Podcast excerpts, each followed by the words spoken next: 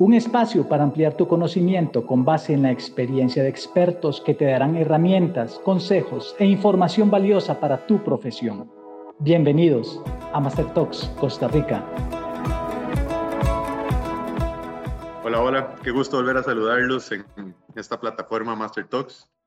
Como ya sabemos, la primera temporada está abocada a la construcción y todo lo que tiene que ver con ella, arquitectura, ingenierías, hacer equipo entre profesionales e interdisciplinarios. Hoy contamos con la presencia de un gran profesional, amigo, Álvaro, que no solamente es arquitecto, sino que además se especializa en una de las cosas tal vez más importantes para que el proyecto sea todo un éxito. Con ustedes, Álvaro Castro. Un abrazo, Álvaro, qué gusto. Muchas gracias, Andrés. Eh, saludos a todos los que nos están escuchando y feliz de participar, como fue en algún momento las cápsulas de introducción, eh, el proyecto enfocado en hacer esa transición que yo siempre he dicho que es vital y de ahí el, lo que me cautivó del proyecto, que las personas eh, tengan la posibilidad de acortar los años de experiencia que llevan otras. Claramente después uno tiene que salir a la calle a sufrir y llevar palo, como decimos, pero por lo menos desde que la Universidad Veritas en algún momento me llamó y por nueve años aproximadamente de clases, yo el programa que monté fue tratando de, de acortar un montón de, de, aprendizaje que tal vez uno en la calle tiene que salir tres, cinco años, eh, tratar de darles herramientas que estuvieran. Y entre esas herramientas, pues está la inspección, que es algo para nosotros los arquitectos, sobre todo, es, un mundo desconocido, ya que en la academia no se lleva. Eh, sí hay cursos, eh, hay cursos de construcción que le enseñan y han cambiado muchísimo la logística de cómo se lleva el, curso de construcción, pero no hay cursos de inspección eh, o enfocado precisamente en, ese, en esa calidad y en el aseguramiento de la calidad y qué revisar, qué no revisar. Eh, y en ese campo, de, tal vez yo les cuento un poco la historia y después hablamos del de, día de hoy, o si no en otro momento, otra cápsula, pues seguimos conversando. Yo en el momento, tal vez por cuestiones de la vida, siempre jalé un poco más por la construcción, no tanto por el diseño, que no es que no me guste y no lo haga, pero realmente ya el quehacer me absorbió.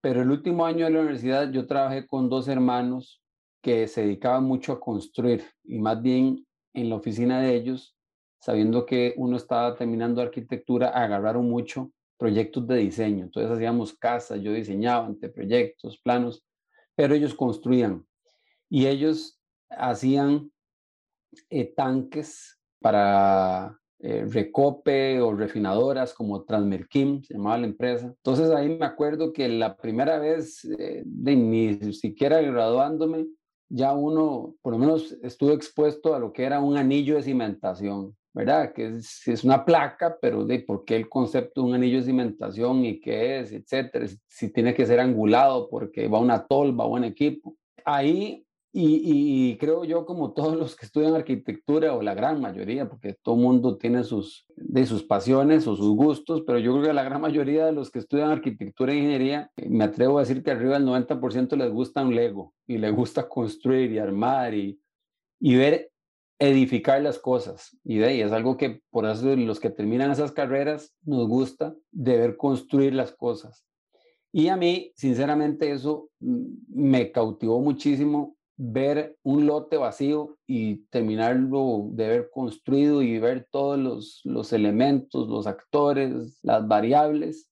Y eso es en algún momento partiendo de silos, de tanques, de casas, hasta llegar ahora, gracias al, pues, al desarrollo profesional y a la vida, a proyectos de industriales complejos, de manufactura, industria médica, proyectos como oxígeno, enfocados en la parte de inspección. Entonces, desde casi que desde el inicio del ejercicio profesional, sabías que lo que te apasionaba realmente era la construcción como tal y no más un poquito más que el diseño, sin dejar el diseño de lado, pero que eso era la verdadera pasión. Sí, más o menos. Y, yo así porque lo sigo, lo sigo sosteniendo hasta el día de hoy ahí en la oficina como socio. Es importante conocerse, o sea, es vital conocerse. Entonces yo siempre bromeo y de hecho con mi, con mi esposa de 26 años, bueno, todavía no está oficialmente, no estamos con el anillo, pero bueno, que no me escuche. pero con Isa, ella sabe de que sin deporte, yo, y siempre lo digo a las personas, yo socialmente no funciono. O sea, si yo no puedo hacer ejercicio, ir a liberar endorfinas, en lo que el deporte que consiga, no funciona. Entonces, doy ese ejemplo porque yo conociéndome, yo soy una persona muy sociable. También parte de lo que me cautivó es que hacer un proceso de diseño, bien que mal, es, es muy de uno. Es uno se encierra, tiene esa lluvia de ideas. El proceso creativo, a pesar de que usted uno, y así debería ser muy integral, con un montón de involucrados y todo, yo siempre lo veo como más íntimo. En cambio, la construcción sí o sí requiere que usted sea sociable, o sea, tiene que lidiar con el maestro de obras, con el peón, con el ingeniero, con el arquitecto, con los contratistas, proveedores.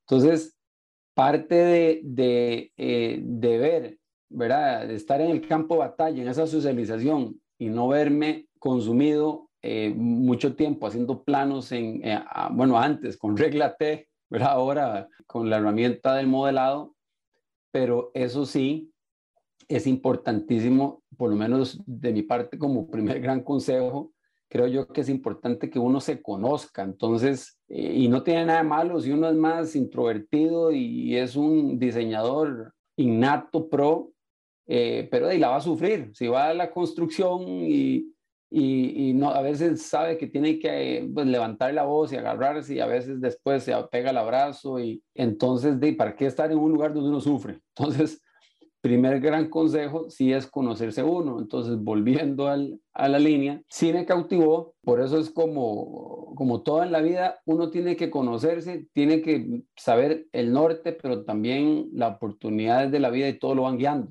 Entonces, a eso iba. Termina la universidad y me monto una oficina con dos muy buenos amigos, compañeros de la universidad, pero entonces ahí también, como suele suceder en oficinas eh, unipersonales o más pequeñas, pues uno diseña, hace planos y construye, que está excelente, porque para mí ese es el ciclo que todo mundo debería tener. Eh, en ese momento, eh, los dos socios empezaron a decir, no, yo me voy a ir a, Londres a sacar la maestría, no, yo me voy a ir a España a sacar la maestría, y yo dije, ah, yo no me voy a quedar solo, toda la familia son de doctores y yo no me voy a quedar con la pulpería solo, ni la mamá sabe que uno es arquitecto. Entonces ahí yo dije, me voy a meter en una oficina grande para agarrar volados un par de años, tres años, y me salgo y me pongo la mía. En ese momento, eh, cuando entré, la oficina OP Arquitectos, que en aquel momento se llamaba Osenbach, Pendones y Bonilla, estaba con un pico de construcción muy grande en, en Guanacaste, cuando fue el boom de Guanacaste. Estábamos haciendo el automercado del Coco, todo Pacífico, en Playas del Coco, Segovia Heights, yéndose para Ocotal, eh, para la Scotiabank en Tamarindo, en Liberia. Había mucha construcción. Eh, como recién ingresado a la oficina, eh, yo ingresé a diseño y a planos, y cuando realmente había un encargado que llevaba los proyectos en construcción, tiró el tapón, dijeron, de Álvaro, ¿usted no le interesa ir ahí a ayudar a la construcción? Que usted dice que construyan su oficina. Ni lerdo ni perezoso dije que sí.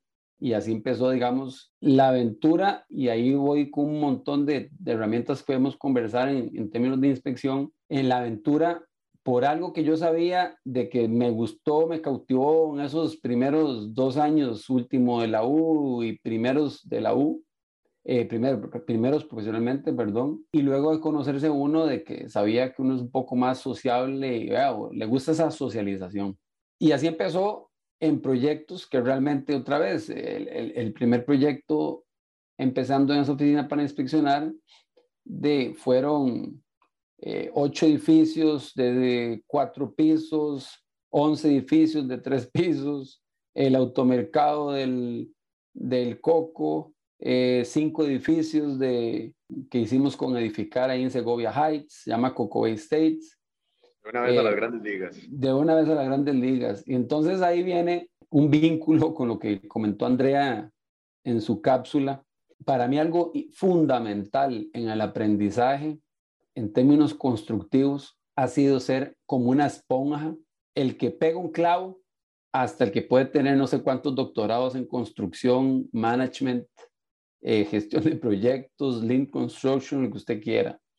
Entonces, esos proyectos, y tal vez topé con la suerte, y por eso las estrellas, perdón, se alinean, un maestro de obras, en paz descanse, don Jesús, de edificar, era como toda una Biblia. Ese es el señor que llevaba ese proyecto Segovia Heights. Entonces, claramente yo esos recorridos los hacía con Carlos Ramírez y con Felipe y con toda la gente, Fabián y el staff que tenía edificar ahí. Yo le ponía mucha atención y le hacía muchas preguntas a don Jesús, ¿verdad? Y, aquí viene uno de los, de, los, de los principales hallazgos que yo he encontrado de uno como buen inspector, y es que uno tiene que ser alguien, una persona que se cuestione todo que se cuestionen las cosas, ¿verdad? Porque alguien está pegando la cerámica o el porcelanato de tal manera que no lo dé por sentado que es la forma correcta.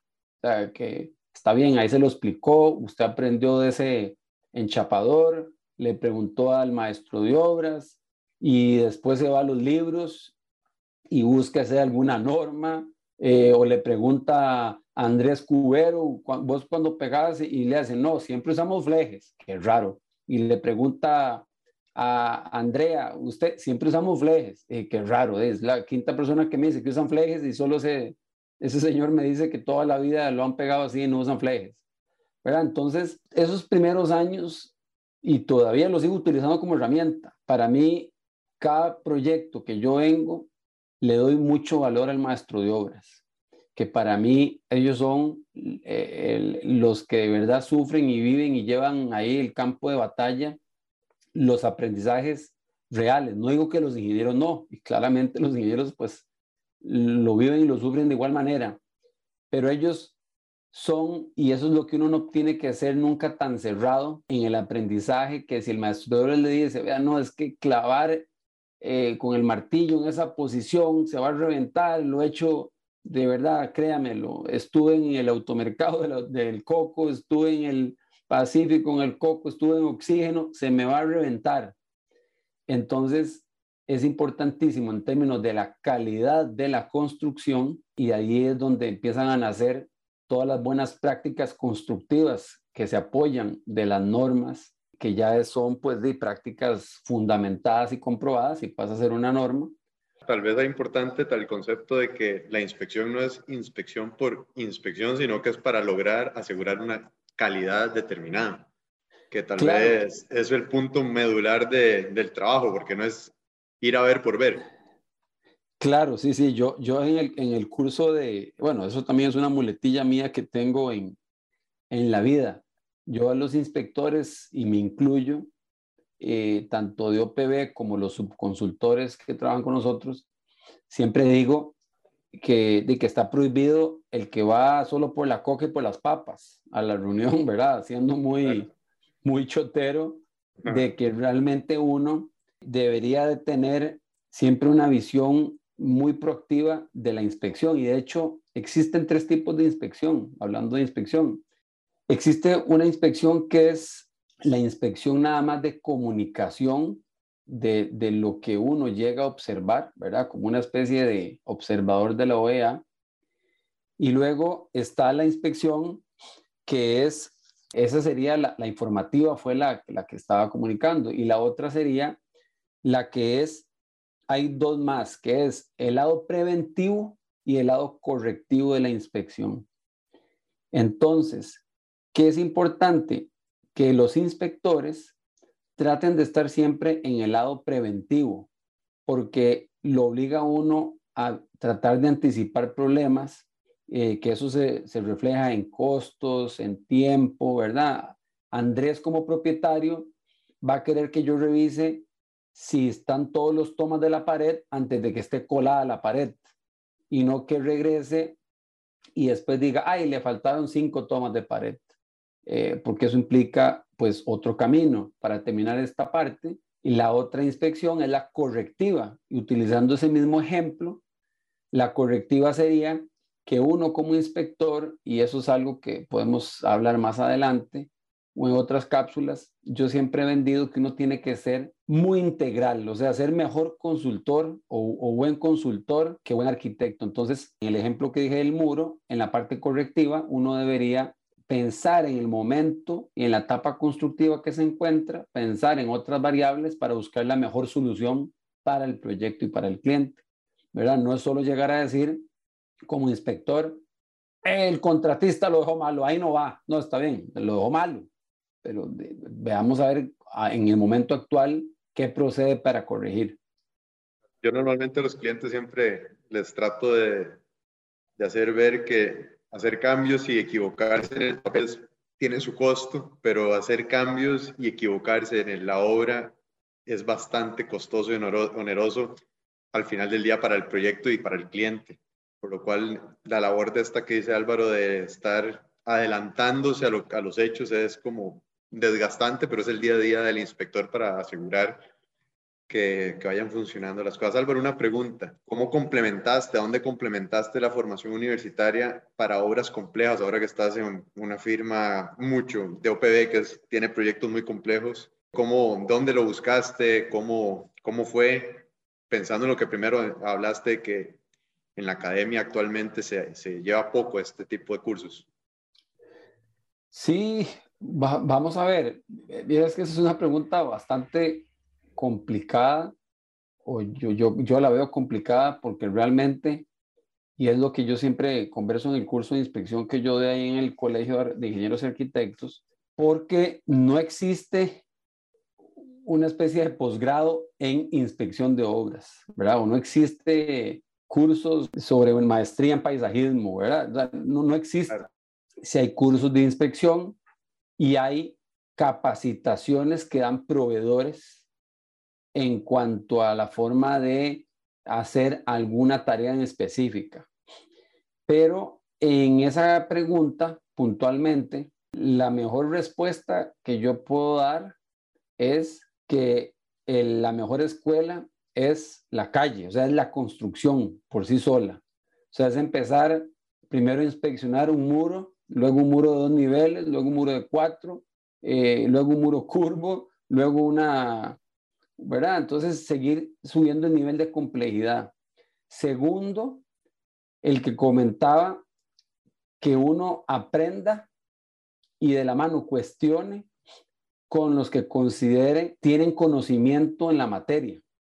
Entonces, en aquella anécdota, yo puedo meter a, varios maestros de obras, a don Rigo de Vanderlat Jiménez, a don Agustín eh, de Proicón, a don Jesús que les mencionaba, eh, ¿verdad? E, entre otros, que yo he aprendido muchísimo de, esos maestros de obras en la calle. Y por último, en ese complemento, yo sí me he metido a programas, tanto la maestría en gestión de proyectos, pero a programas sobre todo enfocados en la gestión de la construcción.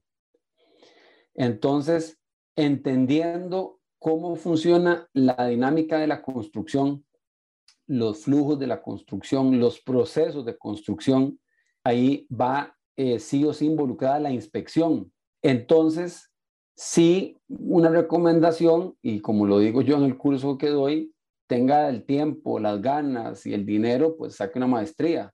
Si no, para mí ahora alguien que ande en construcción y diseño, eh, debería ser casi que obligatorio sacar un cursito de, gestión de proyectos. Eh, eso es como, como hablar inglés. Y, y el cuarto pilar es que yo sí trato de aceptar todas las invitaciones o yo las, las casi que las obligo para que los proveedores me den charlas de, de cómo funcionan los sistemas. Entonces, ¿verdad? Ir a la planta Extralum para ver cómo es un vidrio eh, temperado, un vidrio templado, que son las capas. Entonces, hace poquito fuimos, de nuevo, es como la cuarta vez que yo voy, pero fuimos con una arquitecta que está llevando el oficentro de Belén, con otra que está llevando un proyecto en Grecia, ¿verdad? Entonces, es ir directamente a la fuente de los que hacen el proceso para entonces cuando uno va y también inspecciona y tiene discusiones con los contratistas, tener un fundamento para decir, no, no, un momento, sí, si usted me ve golpeando el vidrio de esta manera, es porque yo sé que hay que revisar el empaque y el sello y la separación que hay y voy viendo esto. ¿Por qué? Porque el mismo proveedor o fabricante le dice a uno cuál es, cómo es que funciona, cómo es que se mide, ¿verdad? Etcétera. Y todos esos cuatro puntos que mencioné van de la mano con lo que siempre pongo en introducción en el curso, y eso también es, es como el ABC para cualquier proceso. Es el ciclo de Deming, planear, hacer, verificar, actuar, que realmente nosotros, si uno lo ve eh, como inicio, planeación, ejecución, control y cierre, que es otra vez como el ADN de cualquier proceso, la inspección cae en el control. Entonces, uno ahí tiene que ser el garante, el fiscalizador del cumplimiento de las métricas del, objeto contractual, o sea, del proyecto, para decir, no, está tan mal hecho, tienen que devolverse a planos, ¿verdad? Álvaro Castro es un plano tan malo que viendo esto ni se puede construir, devuelves a hacer el plano. O no, la pared quedó desplomada por un tema de procedimiento, entonces demuela tantas hiladas, corrija, etcétera. Y el tercer punto es si pasa las métricas que se establecieron en los proyectos, que también son únicas y en algunas se aplican las mejoras, eh, las buenas prácticas constructivas y las normas, pero entonces viene donde al final del camino la inspección dice sí, el cumplimiento del alcance se está logrando, recibo, apruebo o sigamos para hacer el cierre del proyecto, con todos los involucrados. Pero básicamente la inspección, aprender de inspección es aprender y saber de, construcción. Y la construcción, lastimosamente, es, en es, ahí, es en el campo, sí. Álvaro, después de tantos proyectos, ¿tenés alguno en mente que sería el que podás decir que fue el más complejo de inspeccionar? Vamos a ver, todos, y eso es parte del, vuelvo a la anécdota de, de, esos primeros dos, tres años que según yo iba a absorber conocimiento de una oficina grande y después me salía. Y, y me voy a volver a esa anécdota porque cuando yo iba a agarrar impulso y decir, no, ahora sí, ya, ya, ya, creo que ya aprendí, creo el manejo de los planos, manejo de la gestión, manejo de control de calidad, el sistema ISO, la oficina, todo, ahora sí, listo, me voy a sufrir como Andrés Cubero solo. Y cuando yo iba a tomar eso, un ejemplo, llegaban el proyecto de las cárceles. Y entonces yo decía, ah, no, y no, no, jamás, ¿cómo?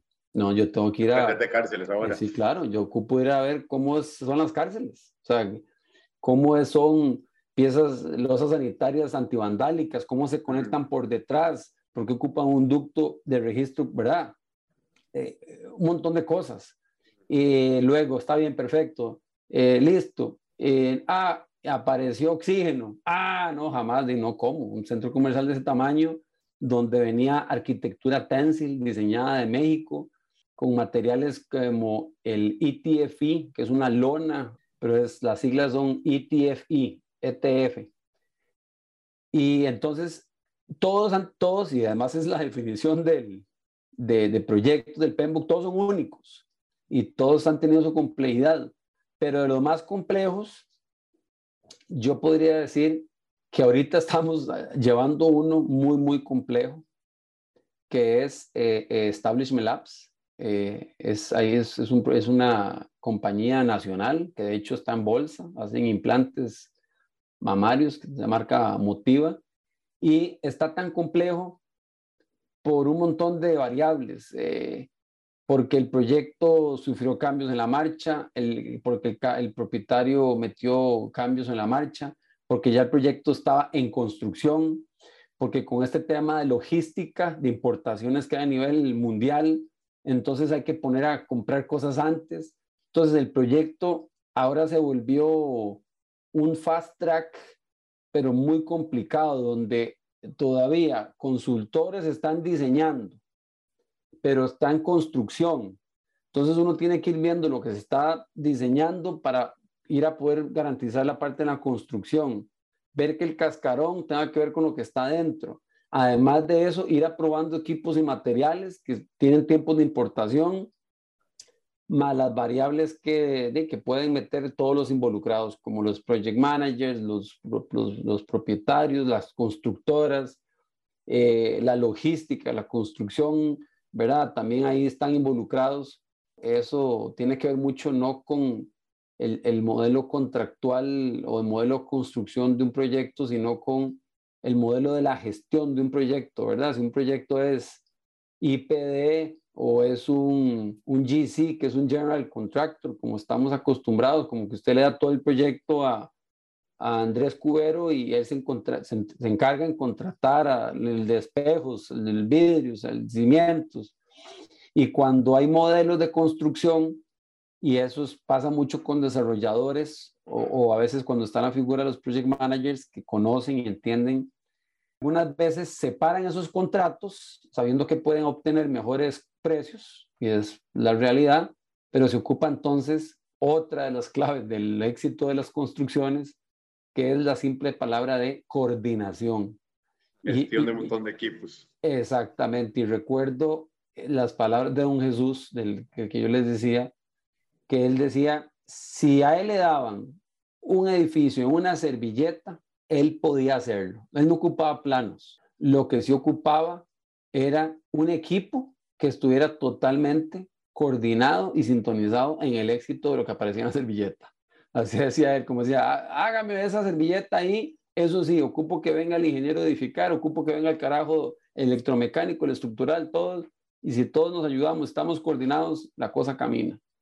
Y lo amarraría con lo que habló Cristian hace dos capítulos acerca de cómo gestionar equipos interdisciplinarios que para los que no lo han escuchado puedan escuchar a Cristian experto en eso. Álvaro, antes de cerrar, porque el tiempo se va acabando, ¿qué, ¿qué, ha cambiado sobre todo a nivel de verificación de medidas de seguridad y demás con el famoso tema de la pandemia? Que se han implementado cosas a nivel de inspección tuya que antes no había que inspeccionar porque ya se daban por un hecho como equipo de seguridad, ahora hay que inspeccionar cosas adicionales o, o ya o no es tema de inspectores? No, vamos a ver, yo lo catalogo y así se revisó cuando fue el pico de la pandemia. Es un tema más de seguridad ocupacional eh, que un tema técnico, eh, porque realmente, eh, vamos a ver, voy a poner ejemplos. Cuando estábamos haciendo el edificio en San Pedro, San Pedro Business Center, eh, empezó el pico de la, pandemia, cuando se tomaron decisiones a decir, se cancelan las reuniones presenciales, ¿verdad? Ya estamos entrando en un caos y nadie presencial. Pero claro, ahí dijimos, de ¿cómo se inspeccionar? Eh, de al menos de que todo el mundo se compre un dron o, le pongamos un casco con una cámara a algún peón, ¿verdad? O algún carajo. De, pero eh, vuelvo a lo mismo que conversábamos lastimosamente el teletrabajo en la inspección no existe. O sea, uno podría y, y no, no es la primera vez que uno, eh, un proyecto en Panamá, por ejemplo, eh, lo tuvimos que recibir con, con video, videollamadas, porque el, el BIT, eh, las medidas extremas con este tema de la pandemia fue que casi que ni prohibía hasta los que trabajaban donde ellos visitar. Entonces, la excepción fue los constructores, pero inspectores y algunos involucrados más prohibidos entrar a las oficinas del BID allá en, Panamá. Entonces tuvimos que recibirlo con videollamadas y con cámaras y todo el asunto, y se logró. Y así se hacían algunas inspecciones, pero claro, teníamos una contraparte eh, local allá. Pero el, para seguir con la anécdota de San Pedro Business ahí realmente las medidas fue que cada quien haga su inspección, eh, en buena teoría, haga la inspección sola, porque es cuando uno andaba, que no, no podía ni, le daba miedo andar a 5 centímetros de la gente. ¿verdad? Es que ahora eso ha cambiado mucho. Y ahí tuvimos que aumentar lo que estábamos conversando ahora, la comunicación y la coordinación, porque se instauraron ciertas medidas donde el recorrido de los inspectores eran solos. Y eso es contraproducente porque a veces yo tengo que ver un tema electromecánico en sitio con Andrés, ¿verdad? Y con el estructural. Entonces ocupan que estén los tres mezclados y volvemos al tema de la coordinación y la comunicación. Entonces, sí se aumentaron medidas de ver cómo esa integración de las observaciones en el proceso constructivo se podían amarrar. pero básicamente en términos, el plan de acción contra la pandemia fue aumentar y respetar todas las medidas sanitarias que existían. Eh, eh, OPB implementó un propio, un propio protocolo en términos de inspección, ¿verdad? Que prácticamente al principio, como uno, todo este o susto mediático o susto real, hasta con guantes, andábamos inspeccionando, ¿verdad? Y había que botar los guantes y cambiarse después la camisa. O sea, fue un protocolo bastante estricto y después fue cambiando pero sobre todo en términos de inspección, lo que sí nos volvimos como policías era de buscar ser garantes del cumplimiento de esas normas sanitarias.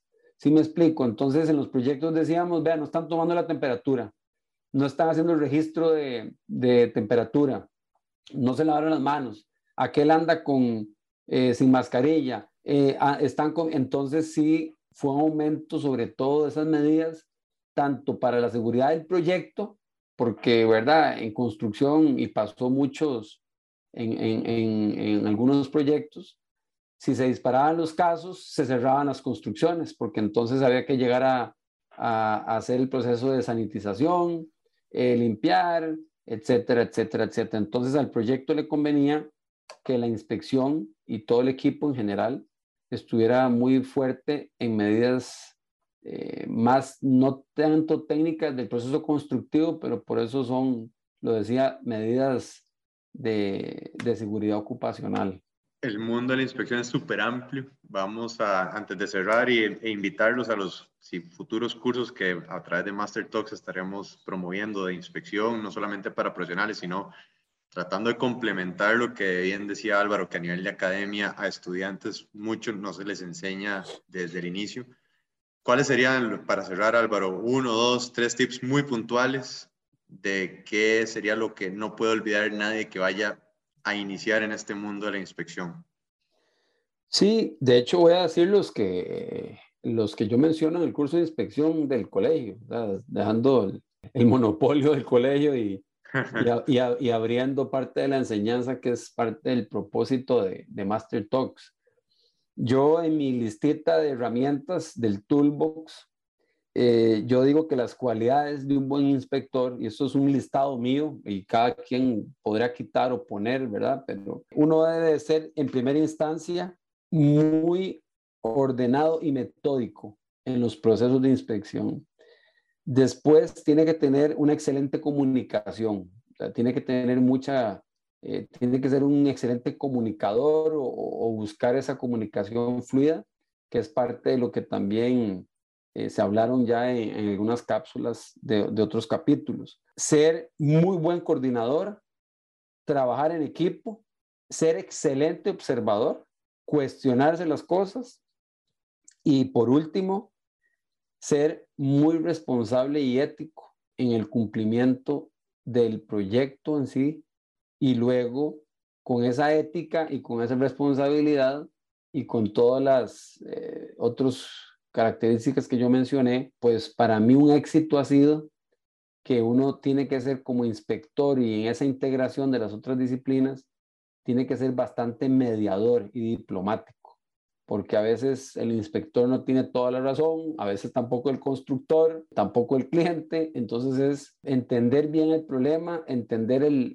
norte en común que tienen todos, que debería ser el proyecto, con ciertas métricas, y, esa, diplomacia y esa mediación eh, va de la mano para que el proyecto sea exitoso. Estoy seguro que podríamos hablar por horas. vamos a tener nuevos capítulos alrededor de todo esto. Agradecerte esto, este rato del día de hoy, el tiempo y sobre todo la, la dedicación con la que explicas tan fácil algo tan, que puede ser tan complejo. Sí, no, no, bueno, igual, muchas gracias, eh, como lo mencioné, número uno, por hacerlo partícipe a uno de, de este proyecto. Yo en mi chip de docencia, que siempre también he dicho que no hay nada más egoísta que no compartir conocimiento, aunque el conocimiento cuesta, ¿verdad? Eso es claro, de uno para pagarse las maestrías que uno ha pagado y pues nadie se las regala, tiene que pagarlas. Pero el conocimiento ahí está eh, y en algunos casos pues cuesta un poquito más, un poquito menos, pero no hay nada más egoísta que, que dejarse el conocimiento. Feliz del proyecto igual de mi, de mi parte, agradecerles a todos los que se han quedado hasta el último segundo de la conversación, que sigan escuchando las cápsulas de otros profesionales y si me toca pues otra participación, pues yo feliz de que sigan escuchando y, y dar más ejemplos y vivencias de proyectos en construcción e inspección. Todos, muchas gracias. Ha sido un capítulo un poco más extenso, pero por razones obvias el tema abarca muchísimos subtemas. A los que, como dice Álvaro, llegaron hasta aquí, agradecerles el, tener la dedicación de escucharnos, invitarlos. La próxima semana tendremos un tema súper importante que viene a cerrar un montón de, de, círculos alrededor de esto, que es toda la parte de permisología, burocracia, con una experta en todo esto de gestión de proyectos. De mi parte, invitarlos a que nos sigan, que nos sigan en las redes sociales, en Spotify y pronto la información de cuáles serán la primera temporada de cursos que estará a partir de Master Talks, así como el Masterclass de arquitectura que viene para el mes de mayo con Peter Stutchbury y Richard de Plastier. Sin más por ahora, un abrazo y hasta que nos volvamos a ver.